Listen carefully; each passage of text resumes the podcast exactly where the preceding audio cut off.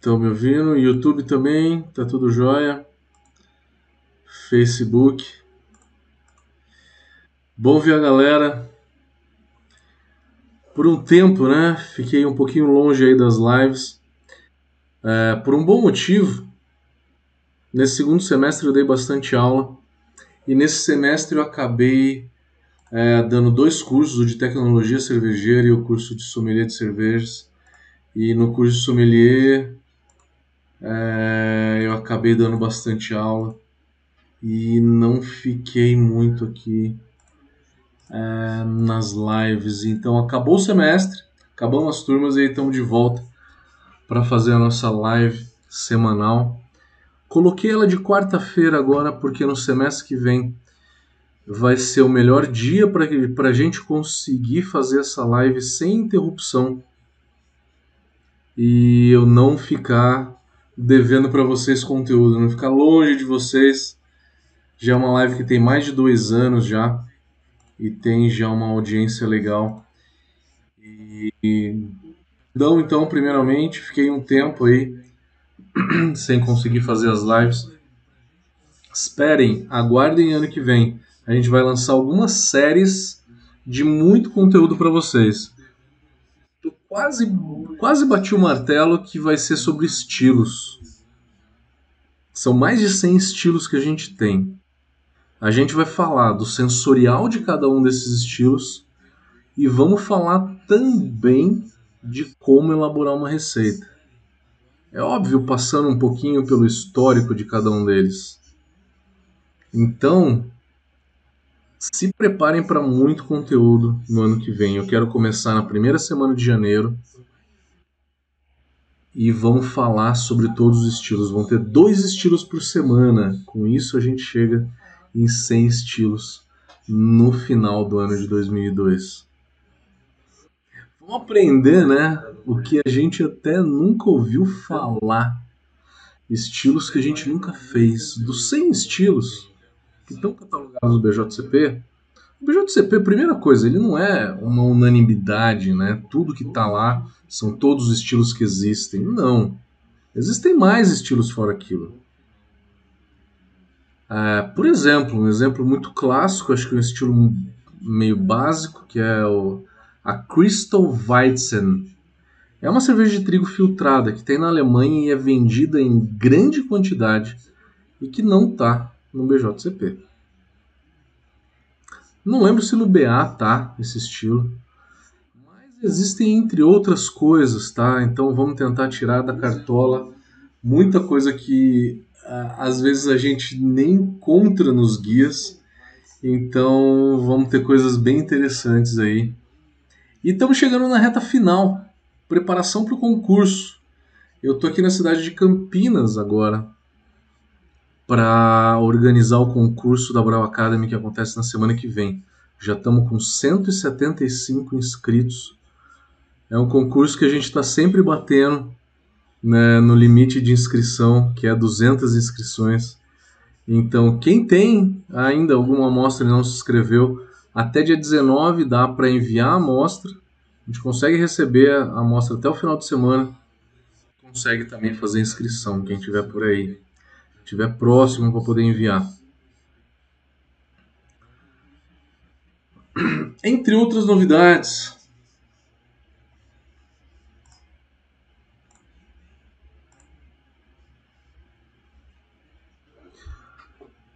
Muitas novidades para o ano que vem, então ano que vem a gente espera um muito conteúdo para vocês. A live de quarta-feira às 8 horas. Então estejam sempre aqui. A gente só vai parar nas duas últimas semanas do ano, que vai ser por conta de recesso, que a gente vai parar e vai é, descansar um pouquinho nas duas últimas semanas para poder voltar no ano que vem. E a gente começa o ano com, com uma série falando de estilos. Vamos também lançar, já está subindo no site da Brau Academy Fevereiro, um mês de conhecimento, onde que terão oito palestras de três horas cada um, não é exatamente uma palestra, né? A gente sabe, são mini cursos de três horas falando de sommelieria, falando de produção, terá cervejas ácidas, É, eu vou falar sobre lúpulo. A gente vai falar sobre harmonização de cerveja também. Muito em breve no site da Brava Academy. Também estamos lançando a partir de fevereiro o curso de gestão cervejeira. Quem tiver interesse, estamos subindo o site entre, o, entre hoje e o final da semana. Vai estar tá no ar para todo mundo fazer inscrição. Também temos cursos de sommelier de cervejas online. Vai ser a segunda edição do online. A gente fez a primeira, onde que a gente mandou 100 amostras de cerveja para casa todo mundo. E foi um curso que deu muito certo, tivemos muitos feedbacks positivos. E também o curso de tecnologia cervejeira online. Tudo isso no primeiro semestre. Vamos continuar com força toda retomada da pandemia. Esperamos que uma superação seja muito legal para o ano que vem para todo mundo, porque a gente merece. Se a gente está sobrevivendo 2020 e 2021, é porque a gente merece um ano de 2022 melhor. E tamo junto, galera. Em março eu vou estar em Blumenau. Quem tiver em Blumenau, eu vou ser, eu vou ser juiz pela primeira vez juiz do concurso de Blumenau. Pela primeira vez, por um motivo muito óbvio, as outras edições dos outros concursos foram organizadas por outras escolas cervejeiras que não a Brau Academy. Então acabei sofrendo um certo veto aí, né, de não participar como juiz. Mas agora que a organização está por conta da Secretaria de Turismo de Blumenau, eles são completamente imparciais e aí acabei recebendo é, merecidamente aí esse convite para julgar o concurso, concurso brasileiro, maior concurso brasileiro de cervejas em Blumenau. Estarei também na feira para trocar uma ideia com vocês. Vamos se ver, vamos trocar uma ideia, vamos tomar cerveja junto, porque a gente merece. Muito tempo sem fazer isso, né? vamos lá, galera. Sempre começo falando algumas, ah, anunciando algumas coisinhas e vamos começar. Deixa eu só dar uma olhada, cadê o chat do YouTube? Eu não estou conseguindo ver o chat do YouTube. Deixa eu só configurar o chat do YouTube e a gente já começa.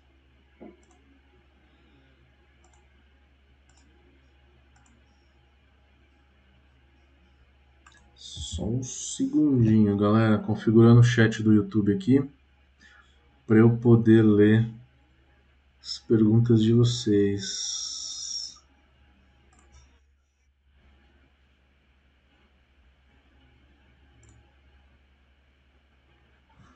Só um pouquinho, configurando o chat do YouTube.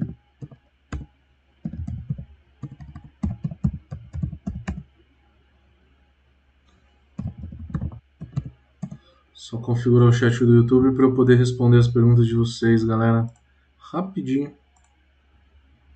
Tá, agora eu tô vendo. César Coelho, André Chiarini, Humberto Conrado, Roberto Baggio, José Roberto Saraiva, JH, Nath Lacerda, Egon, Elton, Humberto, Jair, Danúbio, Paulo, Grande Reginaldo, isso aí, galera. Vamos lá. Vamos falar um pouquinho sobre água, então. Uma das coisas que a galera mais pede, então, nos nossos, uh, nos nossos blogs é para falar sobre água. Vamos falar. Não dá para dar um curso de água inteiro, mas vamos falar sobre a principal parte da água cervejeira, que é a correção de sais. Talvez seja a coisa mais importante, mas o pH também é muito importante. Tem alguns vídeos, inclusive lives, falando de pH. E eu falo do pH em todas as etapas de produção.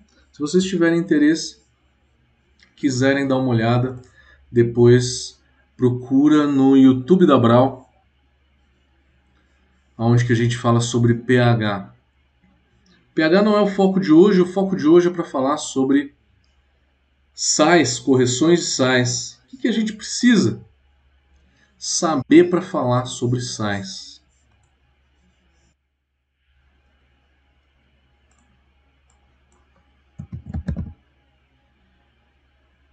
Então, vamos falar então, sempre trago uma apresentaçãozinha para vocês.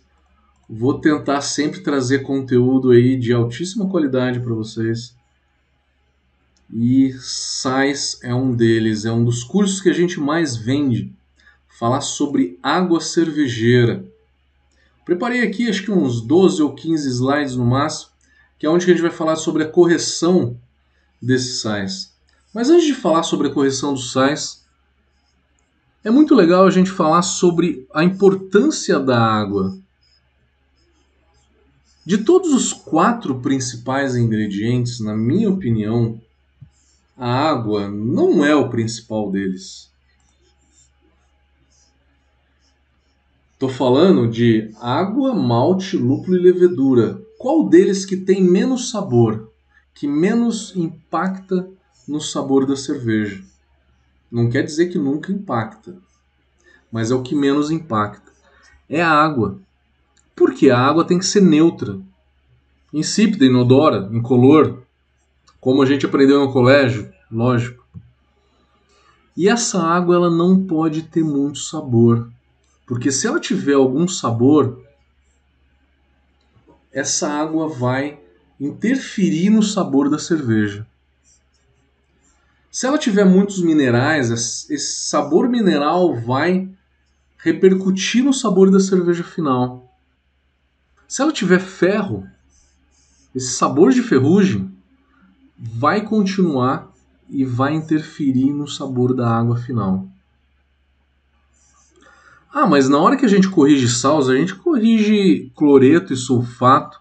E o cloreto e sulfato, eles alteram o sabor do dulçor e do amargor da cerveja. Sim. Mas a intensidade com que isso acontece talvez seja menos importante do que o lúpulo para a cerveja, do que o malte do que a própria levedura. Não estou menosprezando a água. Eu estou dizendo que o caminho aonde que o cervejeiro percorre, ele começa primeiro a entender do malte, do lúpulo. Aí depois ele vai para a levedura, porque a levedura é bem complexa. Depois que ele começa a entender um pouquinho melhor a levedura, ele fala: opa, já domino o processo cervejeiro. Já fiz 20 ou 30 braçagens sem corrigir pH ou sais. E eu me incluo nessa, tá? No começo eu não fazia correção nenhuma. Até eu ir para a Alemanha. Antes de ir para a Alemanha, eu tinha feito mais de 100 braçagens eram umas 120 braçagens. Em um ano e meio de panela. Eu tive um ano e meio de panela e eu era um cervejeiro maluco que fazia duas cervejas por semana. Acabei chegando em 100 braçagens. Sem corrigir a água. Depois de estudar, me formei na VLB como mestre cervejeiro. Como mestre cervejeiro,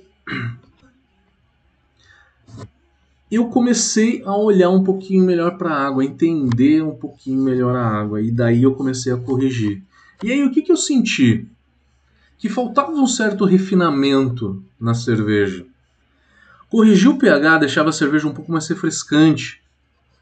Se o estilo requer uma certa refrescância, como uma lager, ou como uma IPA que requer uma certa refrescância, a cerveja final ter um pH entre 4.2 e 4.4 dá refrescância para uma lager e também realça a lupulagem de uma IPA. Não só isso, mas a gente tem íons. Íons, não é sais, né? O que importa para a cerveja são íons. Cálcio e magnésio, que são íons que importa para o processo cervejeiro, não tanto para o sabor cloreto e sulfato que vai interferir no sabor. Fazendo essas correções, você vai ter um brilho um pouquinho maior do dulçor, se você adicionar cloreto, e você vai ter um brilho um pouco maior do amargor, se você adicionar sulfato. Fazendo esse tipo de correção, você acaba dando um refinamento que a tua água precisa. Talvez essa historinha acaba remetendo um pouquinho na vida ou na, na trajetória cervejeira de todos vocês, assim como foi a minha, e assim como eu vejo a maioria dos nossos alunos. Se você sente que esse é o momento, então está na hora de aprofundar um pouquinho mais a falar de água cervejeira. A água, então, ela tem a importância de dar esse refinamento da cerveja, de dar um brilho maior nela, destacar mais os sabores, deixar ela mais leve e mais refrescante. A água ela é o principal componente da cerveja. A gente sabe, de 90 a 92% da composição da água, da, da cerveja, é água. Uns 5, 6% é álcool, né, a principal substância da cerveja. E aí, entre outras substâncias, vão ter carboidratos, vão ter é, proteínas, entre muitas outras. O impacto ambiental da água ele é realmente muito alto. Na hora que a gente invasa um litro de chope, uma cervejaria de grande porte consome 2 litros de água. Para uma micro cervejaria, o consumo é um pouco maior, 4 litros. E na hora que é envasado em garrafa, que obrigatoriamente necessita de uma pasteurização, a gente precisa consumir mais água, tanto no invase quanto na pasteurização, quanto na lavagem das garrafas. Uma grande cervejaria, numa garrafa, acaba usando por volta de 4 litros de água para cada litro de cerveja envasada. Quando tem um processo muito justo, muito bem é, controlado, isso pode chegar em 3 litros e meio. É meta, né? Nessas cervejarias grandes. Na micro cervejaria, na hora que invasa a IPA que a gente vai tomar, consome 10 litros de água. E o caseiro? O céu é limite, né? Pode chegar a 20, 40, 50 litros ou até mais. Depende do método de resfriamento, né? Tem muita gente que usa o chile de imersão, né? Que é, pega a água e joga a água no ralo, né? Consome a água toda para resfriamento e acaba jogando ela toda no ralo.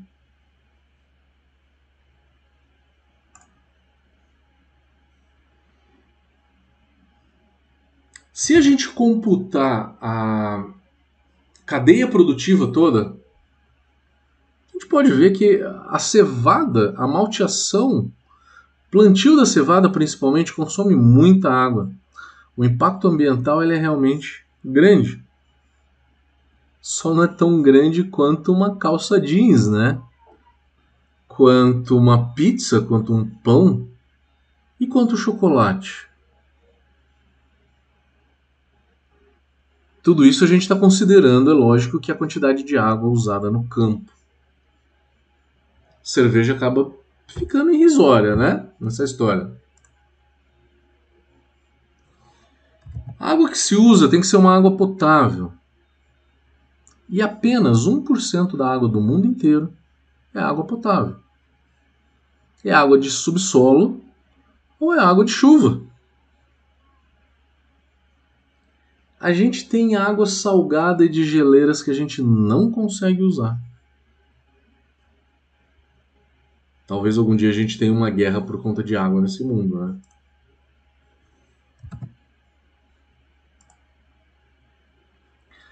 E falando um pouquinho das características da água. É muito importante para uma cervejaria de grande porte o cálcio e o magnésio que são íons que interferem muito mais no processo do que no sabor da água propriamente dita. Esses conceitos foram criados há 30, 40 anos atrás. Década de 60, 70 e 80 foi quando é, a matéria, né, o, é, o assunto chamado tecnologia cervejeira, na hora que se fala em tecnologia cervejeira, está se falando é, num assunto que é produção de cerveja, como se fosse uma engenharia cervejeira. Essa engenharia cervejeira surgiu 30, 40 anos atrás e foi impulsionada por quem? Pelas micro? Não, foi impulsionada pelas grandes cervejarias. E o que, que era importante para as grandes cervejarias? Era o cálcio e o magnésio. Então se analisa muito a água, um conceito um pouco teórico demais, né?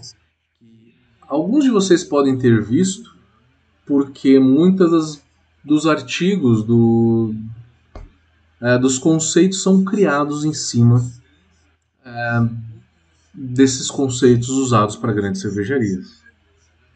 Então, uma água dura é a quantidade de cálcio e magnésio. Ninguém fala em cloreto sulfato. Porque o cálcio e magnésio é o que uma grande cervejaria corrige. Eles não corrigem cloreto sulfato. Água dura é uma água que tem uma alta quantidade de cálcio e magnésio, principalmente o cálcio, que tem mais funções do que o magnésio. Então definiu-se dureza, é a quantidade de minerais que se tem. Só que os minerais importantes para a grande cervejaria, cálcio e magnésio. Aí dividiu-se essa dureza em dois grandes grupos. Dureza carbonatada e não carbonatada. Qual que é a importância de cada uma delas? A carbonatada, ela está ligada em átomos de carbono. Oh. E a não carbonatada não está ligada em átomos de carbono. E o porquê que o átomo de carbono é tão importante? Na hora que a gente fala em átomos de carbono, a gente está falando em carbonatos e bicarbonatos, que são íons que desregulam um pouco o pH durante a nossa abraçagem. Quer dizer, vou no começo da mostura e corrijo o pH coloco lá 5.2, por exemplo. E aí, se eu tenho uma presença de carbonatos ou bicarbonatos muito alta, eles começam a reagir com as substâncias que a gente tem na água e começa a subir o pH. Eu não falei no começo da nossa live que o pH da cerveja final é importante? É. Uma lager ou uma IPA precisa de de refrescância, né?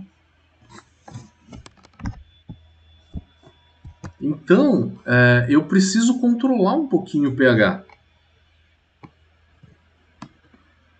da mostura para que depois de fermentada essa cerveja eu tenha um pH ok. Isso é realmente importante porque a cerveja final tem que ter um pH X. As enzimas da mosturação trabalham melhor em determinado pH, que não é 5.2. Beta-milase nem alfa-milase tem o pH ótimo de 5.2. A beta-milase por volta de 5.5 e a alfa-milase por volta de 5.7.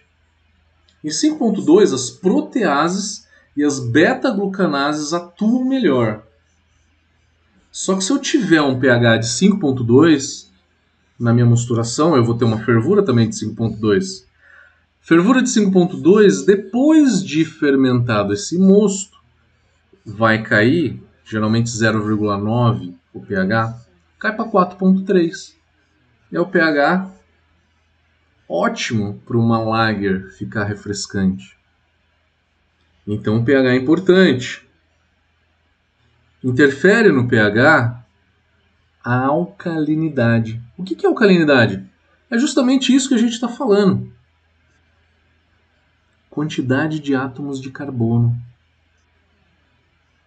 Alcalinidade é quantidade de carbonatos e bicarbonatos juntos.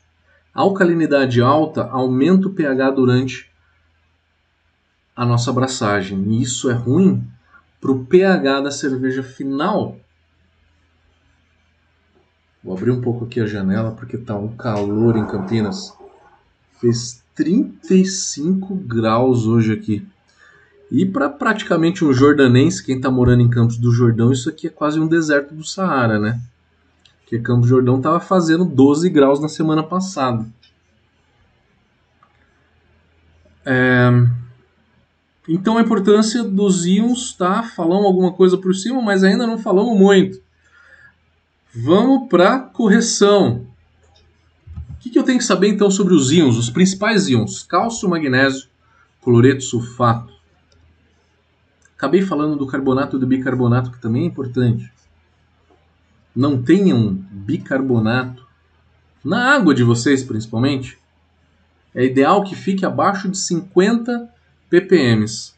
Mais do que isso, eu posso começar a ter uma oscilação do pH durante a abraçagem. O cálcio faz uma excelente função em reduzir a alcalinidade, porque ele reage com as substâncias que tem no nosso mosto e acaba reduzindo a alcalinidade. O pH ele acaba não subindo tanto. Ele faz um efeito tampão. O efeito tampão é justamente suprimir uma tendência que a gente tem aí. E essa tendência é o aumento do pH. O cálcio ele também protege a alfa-amilase de desnaturação. Isso para mim é uma das funções menos relevantes no cálcio. Porque a alfa-amilase geralmente ela se desnatura acima de 80 graus. Para que, que eu quero que ela não se desnature acima de 80 graus? Em que momento? Não faço mosturação acima de 80 não faço a clarificação, a lavagem acima de 80.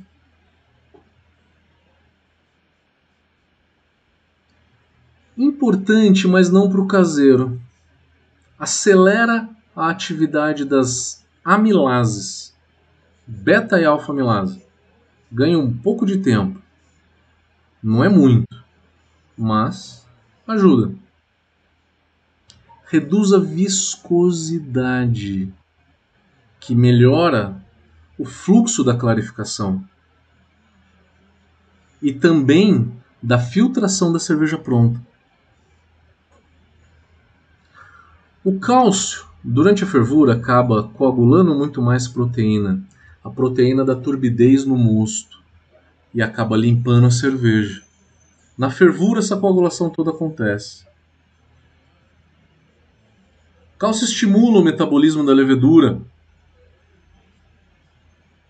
faz com que a levedura fermente mais, melhor, flocula mais levedura e limpa a cerveja. E, durante a fervura, o cálcio evita o escurecimento do mosto. Isso pode ser uma coisa irrelevante, vocês talvez nunca tenham ouvido falar dessa importância. A fervura, uma alta temperatura, presença de proteínas e açúcares, a gente tem as reações de Maillard, que são reações de caramelização, que acabam escurecendo muito o nosso mosto. Depende apenas de cálcio e pH. O pH ideal da fervura é 5.2. pH baixo, o escurecimento do mosto é pequeno, a caramelização durante a fervura é pequena. E a adição do cálcio também promove esse não escurecimento. As duas coisas juntas. Só para vocês terem uma ideia, faço uma Pilsen que eu faço a minha fervura, por exemplo, a 5.2. Se eu começar a fazer essa fervura a 6,5, a minha Pilsen vira uma Red Ale com a cor de uma Red Ale. Parece não importante porque a gente nunca passa demais esses parâmetros. Porém, é importante saber o que, que acontece. Simplesmente. Precipita um cristal chamado oxalato de cálcio, que dá gushing na cerveja. O ideal é se corrigir o cálcio o máximo possível. Por quê? É para ter os melhores efeitos do cálcio. Estamos falando, né, então, desses. Uh, da ação do, do cálcio. Estamos falando de sabor, alterar o sabor da cerveja? Não. Estamos falando de processo. Então eu quero jogar a quantidade de cálcio o máximo possível. Só que o cálcio ele é um mineral, assim como qualquer outro, dá sabor na cerveja. E eu não quero sabor mineral na minha cerveja. A partir de 250 ppm de cálcio, eu começo a ter um sabor mineral proveniente do cálcio. A regra para correção de cálcio é a seguinte: eu vou corrigir o máximo possível aonde que eu não interfiro no sabor da cerveja. Pergunta: quais são os estilos aonde que eu interfiro menos no sabor da cerveja? São as cervejas escuras e as mais amargas, as IPAs. Cervejas escuras onde que tem malte torrado, o torrado, a astringente, escondem completamente o sabor do cálcio. E as cervejas mais amargas a mesma coisa. Então nelas a gente consegue trabalhar uma quantidade de cálcio por volta de 150, 200. Eu nunca chegaria em 250. Uma cerveja menos intensa por volta de 100, 120. E uma cerveja refrescante como uma lager por volta de 50 a 70. Eu, como eu sou da escola alemã, a escola alemã trabalha em 70. O John Palmer, no livro Water, trabalha em 50. Na hora que eu dou as minhas aulas de água, tem muito aluno que quer é, quantidades prontas né, para se, se fazer correção. Professor, eu quero uma tabela dizendo quanto que eu tenho que corrigir para uma stout, o quanto para uma IPA de cálcio, magnésio, cloreto e sulfato. Melhor do que dar uma tabela pronta para vocês, que a maioria das tabelas que estão na internet, elas têm um range né, do cálcio de 70 a 150. É um, é um leque muito grande. De 70 a 150 é um mundo. Eu prefiro ensinar todo mundo a como fazer. O porquê que eles criam e como que eles criam esse tipo de tabela. O professor ele sempre tenta ensinar e instigar um pouquinho né, a criatividade e o raciocínio de cada um de vocês. Prefiro ensinar a regra. Vamos quebrar a cabeça e juntos a entender como que isso funciona. O cálcio, eu acho que está um pouco mais claro, né? Corrijo o máximo possível e nos estilos onde que eu consigo esconder mais o sabor do cálcio, eu faço uma correção maior. E os que eu não consigo esconder tanto, eu faço uma correção menor. O que, que esconde o sabor do cálcio? Malte torrado, dulçor, corpo e amargor de lúpulo. Tá? Então para, pensa na tua cerveja, analise a intensidade que ela tem e veja, decida a quantidade de cálcio que você vai colocar na tua cerveja.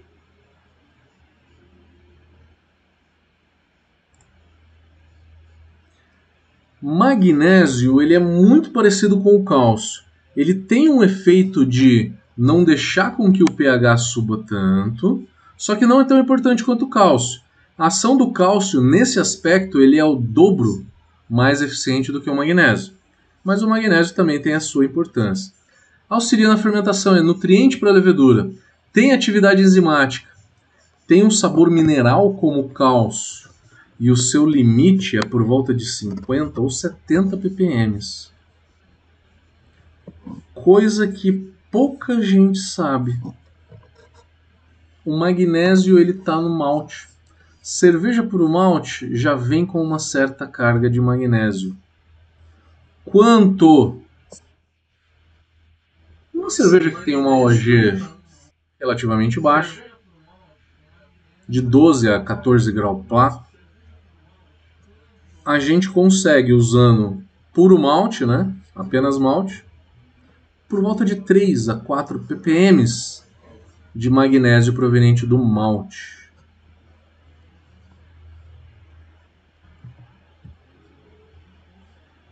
Quanto que eu corrijo de magnésio? O limite do magnésio, a regra do magnésio é a mesma do cálcio.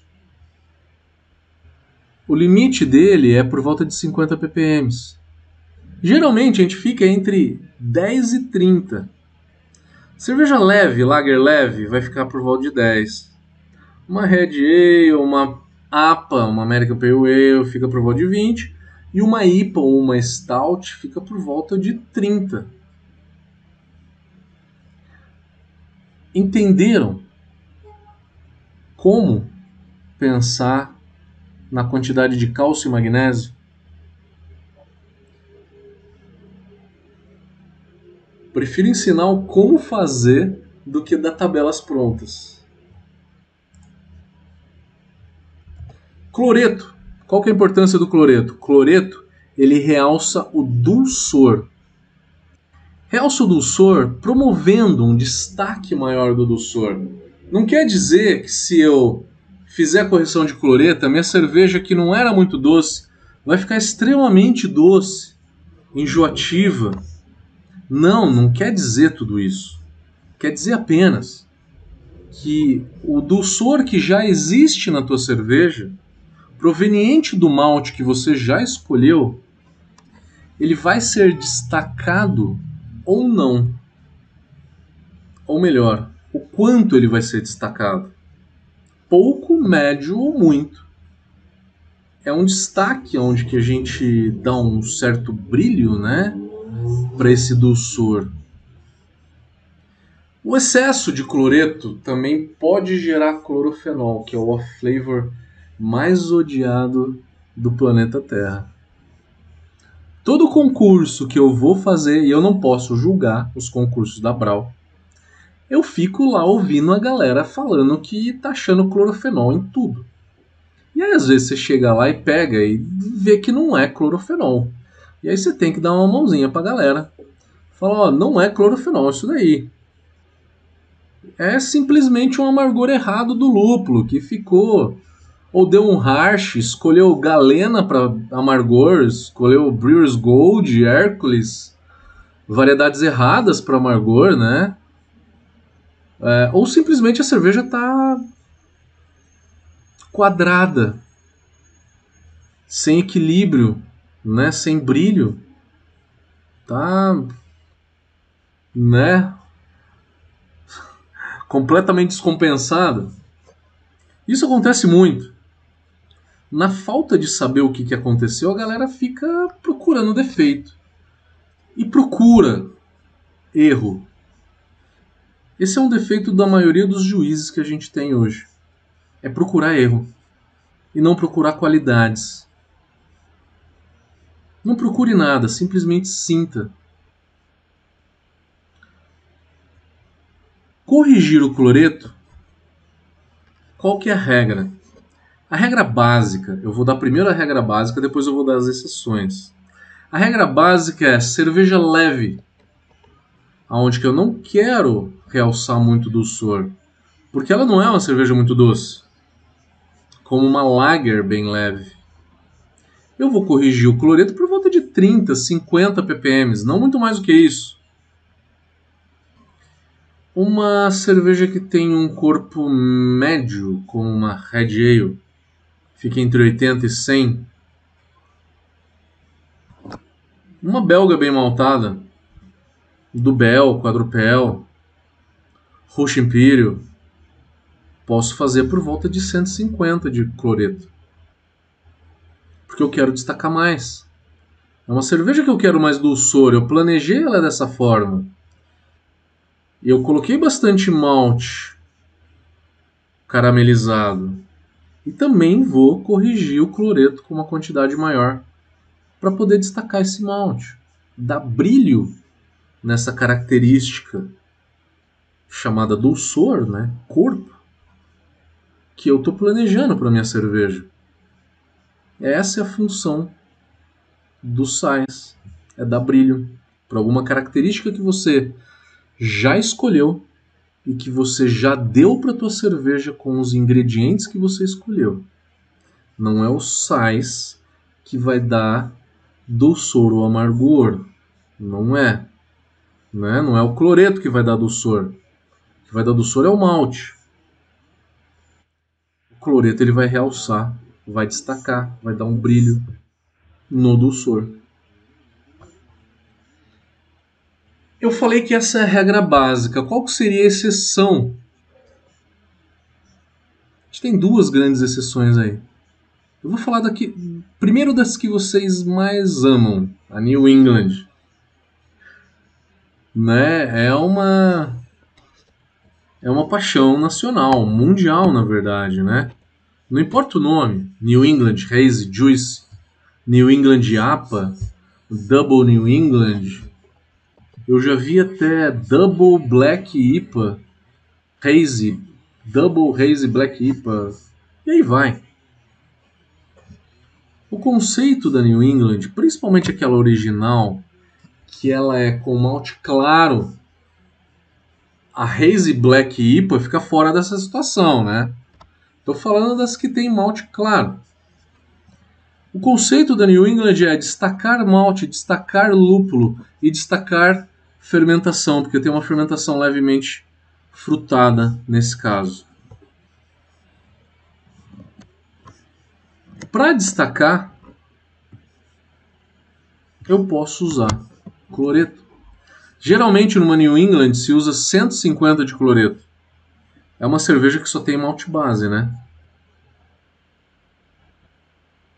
Trigo, Pale Ale, Pilsen, Viena, um pouco de Munique, aveia, tudo malte claro. E com isso a gente consegue destacar um pouquinho mais o corpo dela, o sabor do malte dela. Segu a segunda exceção à regra pode ser uma Session IPA. Aonde que você está fazendo ela?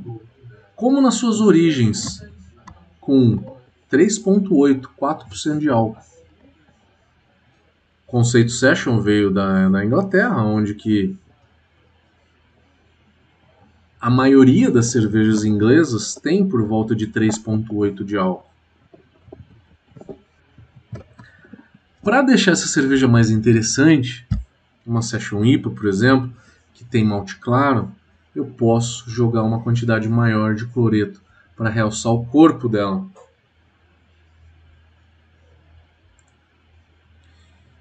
Entendido o cloreto, cuidado com o excesso de cloreto, acima de 300 ppm a gente vai ter o flavor, acima de 500 ppm a gente vai inibir a floculação. Corrói o inox a partir de 100.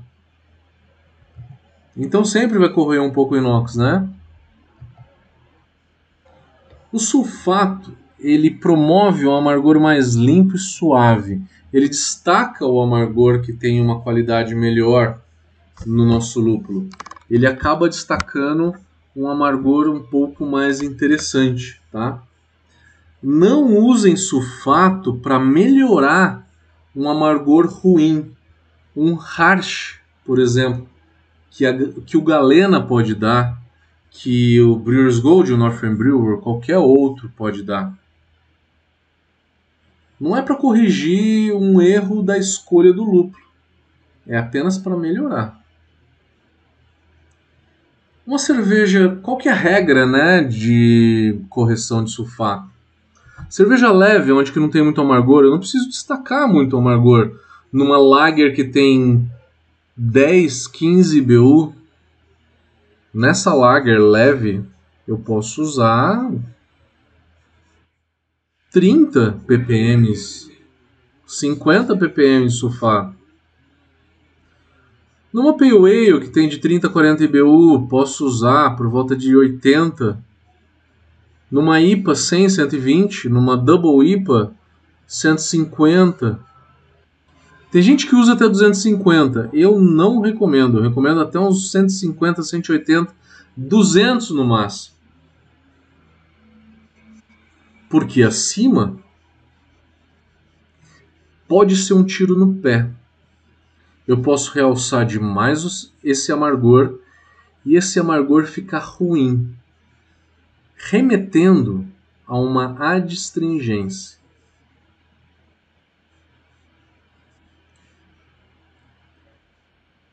Aí vem a sacanagem que você pode fazer com o coleguinha, né? Você vai no churrasco, né? O coleguinha tá lá de bobeira, você joga um pouquinho de sulfato. Você jogar 800 ppm de sulfato na cervejinha do amiguinho, ele vai ter um dia de rei, né? Então, uma água muito salobra, né, com muito sulfato, pode dar uma complicação intestinal aí. O sódio ele não deve ser sentido na cerveja a não ser em um estilo específico chamado Gose. Leipziger Gose, que é um estilo alemão onde que se leva bactéria lática, tem uma certa acidez, e aí se joga semente de coentro e se joga sal. E uma quantidade de sal que é para realçar um pouco e dar um sabor salgado. Essa quantidade é por volta de 120 ppm. Era o que a gente jogava. Eu trabalhei na, na principal cervejaria alemã que, que produz a Leipziger Gose. E a gente jogava por volta de 120, 130 ppm de sódio. Acima de 150 é inviável, porque vai ficar muito salgado. Não quero sentir o sabor salgado de forma alguma na minha cerveja abaixo de 70 ppm de sódio não mais do que 70 ppm. Entre outros, o potássio também dá um sabor salgado, tem que ficar abaixo de 10 ppm. O zinco é muito importante para a levedura, para fazer ela fermentar. Falta de zinco ou excesso de zinco, ambos são ruins. O ideal é o zinco ficar entre 20 e 30 ppm. Cerveja por malte tem por volta de 115 ppm de zinco. A maioria das cervejarias não corrige zinco se estão fazendo uma cerveja por malte. Mas se você está usando milho ou arroz, você precisa fazer a correção de zinco. O ferro acima de 0,1 ppm você vai ter um escurecimento do mosto. Assim como a gente tem no manganês que tem na veia, né? A New England IPA escurece bastante. Bicarbonato. Bicarbonato ele compõe a alcalinidade da água que a gente estava falando agora há pouco. Quantidades de bicarbonato acima de 50 ppm podem ser um problema para tua cerveja. Cerveja escura, você pode ter um pouquinho mais de bicarbonato, por quê?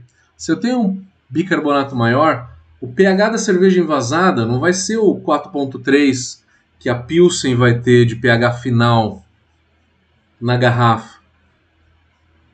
Uma cerveja escura pode ter um pH final de 4.6, 4.8. pH um pouquinho maior, ele realça o doçor do malte. Para uma cerveja escura, isso é bom.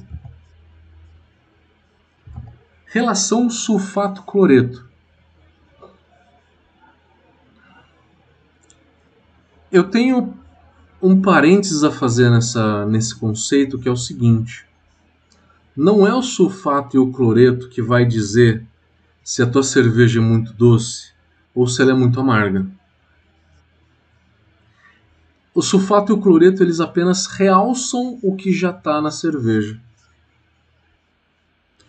Inclusive em alguns softwares, no Beersmith, ele usa essa relação de sulfato-cloreto e ele diz ali embaixo cerveja maltada, cerveja amarga, cerveja equilibrada. Apenas em cima dessa relação sulfato-cloreto. Não levem isso como uma verdade absoluta. Não achem que apenas os sais que vão dizer o equilíbrio da tua cerveja. Muito mais do que os sais vai ser os ingredientes que você usou para fazer a tua cerveja. Importante na hora de você registrar a, cerveja, a cervejaria no mapa é falar da potabilidade. O fiscal do mapa ele não quer saber se você está fazendo a correção correta de cálcio, de cloreto, porque esse estilo pede mais cloreto, outro mais sulfato. Ele não quer saber isso. Ele quer saber se tem algum contaminante na tua água. Escherichia coli, coliforme fecal, streptococcus, que é o que pode dar alguma complicação intestinal, caso tenha na tua água. Se tem alguma, alguma dessas coisas, a água não é potável. É ausência de qualquer um desses organismos. Tá? Então é zero. É isso que o mapa quer ver. Se você vai prejudicar a saúde de alguém ou não. Um outro equívoco que eu vejo na correção de, de sais e as pessoas falaram o seguinte: eu vou fazer uma Pilsen como é feita lá na República Tcheca, na cidade de Pilsen, aonde a Pilsen foi inventada. Eu vou deixar minha água a mais leve possível. A água de Pilsen ela é extremamente leve. Mas eu não preciso fazer uma água dessa para fazer uma boa Pilsen eu posso fazer uma correção de cálcio por volta de 50 ou 70 ppm. A água de Pilsen tem por volta de 10. Sulfato e, e cloreto na, em Pilsen é por volta de 4, 5 ppm. Com isso eu não estou dando destaque nenhum para as características da minha cerveja. Eu tenho que fazer o sulfato e cloreto acima de 50, 50 70. Então, copiar a água de uma cidade não é necessariamente uma coisa boa. Ah, mas eu quero saber, e eu já fiz isso, como que é fazer uma cerveja que tenha água de Burton? Eu vou burtonizar a minha água. É, é até um jargão, né? Vou burtonizar a minha água. Vou burtonizar a minha água quer dizer, eu vou jogar um quantidade gigantesca de cálcio e sulfato aí nessa água, né? É, Burton é uma cidade na Inglaterra que tem uma água extremamente dura. Tem mais de 300 ppm de cálcio e mais de 600, 700 ppm de sulfato. É só por experiência. A cerveja não vai ficar melhor se você burtonizar a tua água. A tua IPA vai ficar melhor se você fizer a correção ideal dela. Vale a pena então copiar uma água exatamente como ela é de, um, de uma cidade? Eu acho que não. Por curiosidade, tudo bem.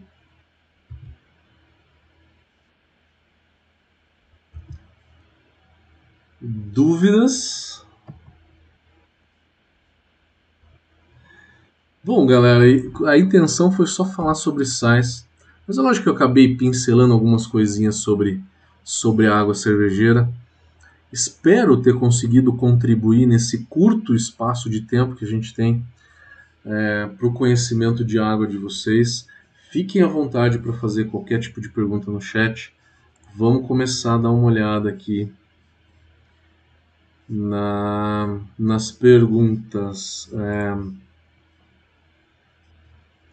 começar pelo Instagram. Vamos lá pelo Instagram. O Vini Hops falou que vai fazer o curso de tecnologia cervejeira em janeiro. Se eu posso falar um pouquinho sobre o curso. É um curso de duas semanas, intensivo de duas semanas, em que a gente dá todo o conteúdo de produção de cerveja. É um curso, é, é o maior curso que a gente tem de produção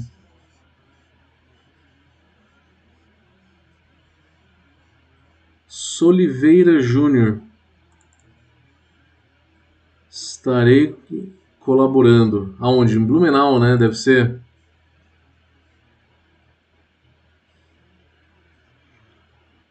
Celão, tá por aí, meu querido.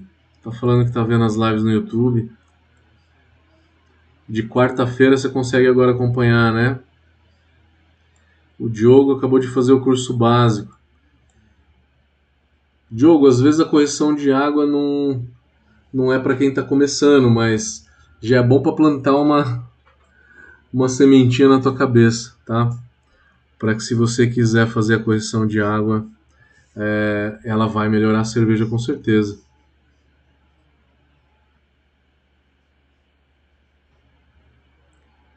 É, o Celão falou, sempre usou a tabela a tabela de correção de água, né? Sentindo um cara bem treinado para isso, sem saber o porquê que se fazia aquelas correções, né?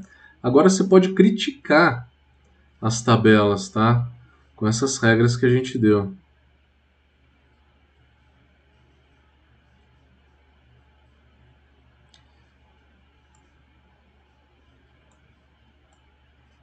É... Valeu. Aldeclaners, novidade do concurso sobre, sobre o que? A gente está ainda preparando. Julgamento é dia 27, não temos ainda nenhum resultado.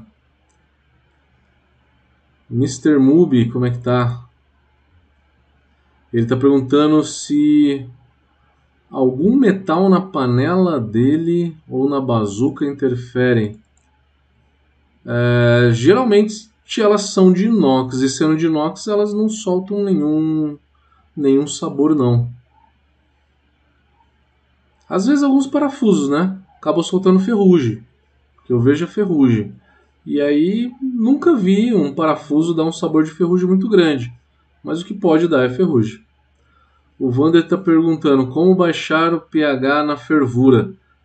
Você pode abaixar o pH na fervura usando ácido lático ou ácido fosfórico.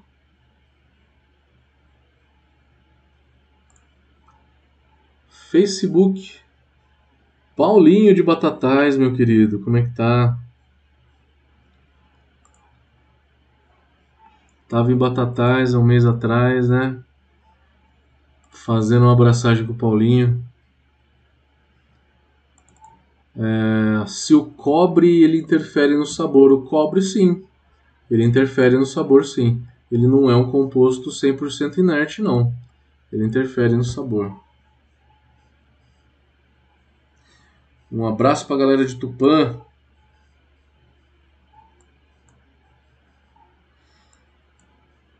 É, mais perguntas?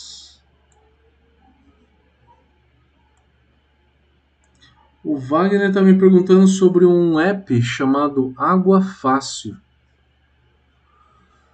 É, Wagner, deixa eu baixar ele agora. Água fácil. Não conheço, não vou conseguir te analisar esse água fácil agora. Ele está bem avaliado aqui, estou vendo pelo menos.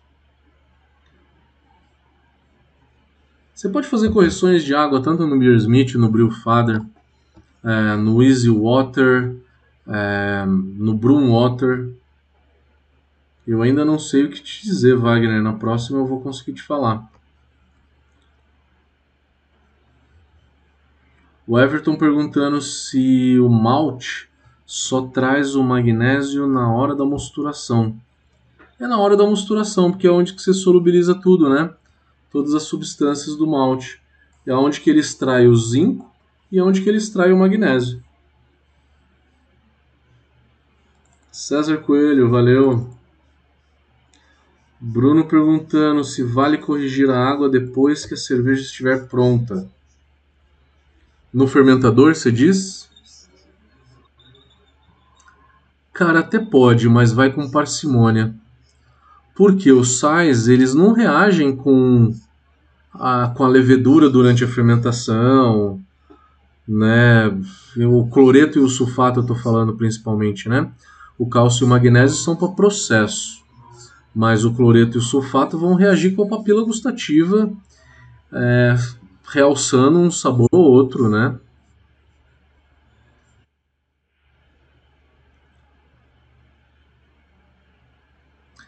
O Fábio está falando que tem uma tabela de correção que é do Jamal. Tem muitas por aí, eu não lembro se eu via do Jamal especificamente. O Everton está perguntando quais adjuntos são usados na cerveja. Podem trazer sais? Não, os adjuntos a gente está falando praticamente tudo adjunto, né? É, não só o arroz, o milho, mas a aveia, o trigo não maltado, a cevada não maltada, é, o açúcar, o candy sugar, todos eles podem, podem ser considerados adjuntos. Eu considero até a fruta como um adjunto, porque numa sour, por exemplo, você joga muita fruta e ela tem muito açúcar. Nenhum adjunto tem esses minerais, né? Não tem cálcio, magnésio, zinco também não. Cláudio está perguntando: o Beer Smith leva em consideração os sais hidratados? Leva. Ele leva em consideração é, os sais, eles geralmente são dihidratados, alguns heptahidratados. Eles levam em consideração porque a molécula é, ela se equilibra, né? ela se estabiliza com uma certa quantidade de água. Então por isso que eles são hidratados. E, por exemplo, acho que o cloreto de cálcio ele é sempre dihidratado, né? Porque ele fica mais estável dessa forma. Valeu, Jeff.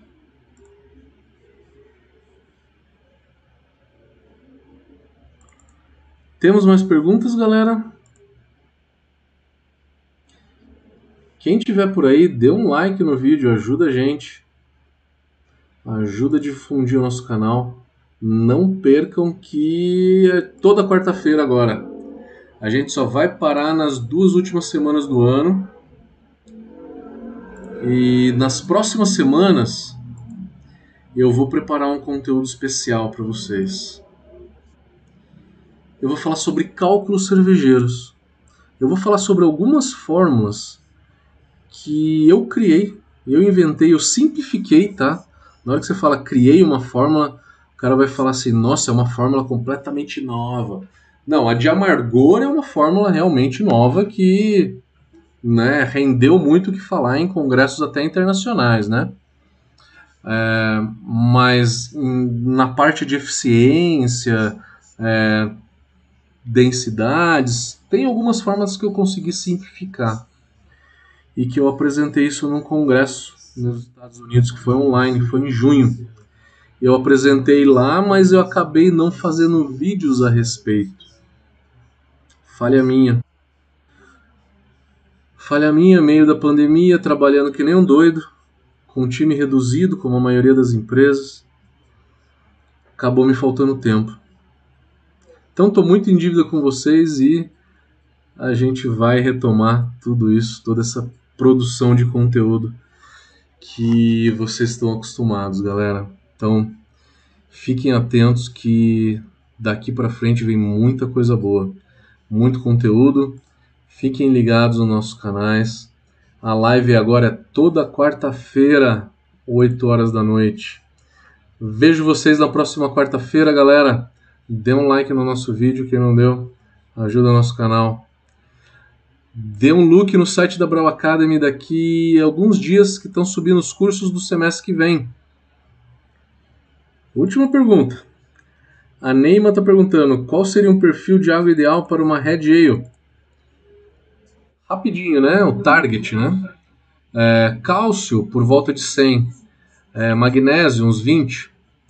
Cloreto, entre 100 e 120. Sulfato, por volta de 70. Né? Mais ou menos esses são os targets para uma Red Ale. É lógico que você precisa ter a água, a sua água, para colocar no software, né? Porque a partir da sua água, é, você consegue saber, adicionando uma quantidade de sais, quanto que a tua água vai ter depois da adição, né? Você sempre parte com o princípio básico da tua água original. Tem que saber a tua água e aí vai simulando a quantidade de adição de sais para saber o quanto que ela ficaria. Tá? Maravilha, galera. Vou terminando por aqui então. Vejo vocês agora toda quarta-feira. Se liguem nas próximas novidades da Brawl. Valeu, galera. Abração para todo mundo. Valeu.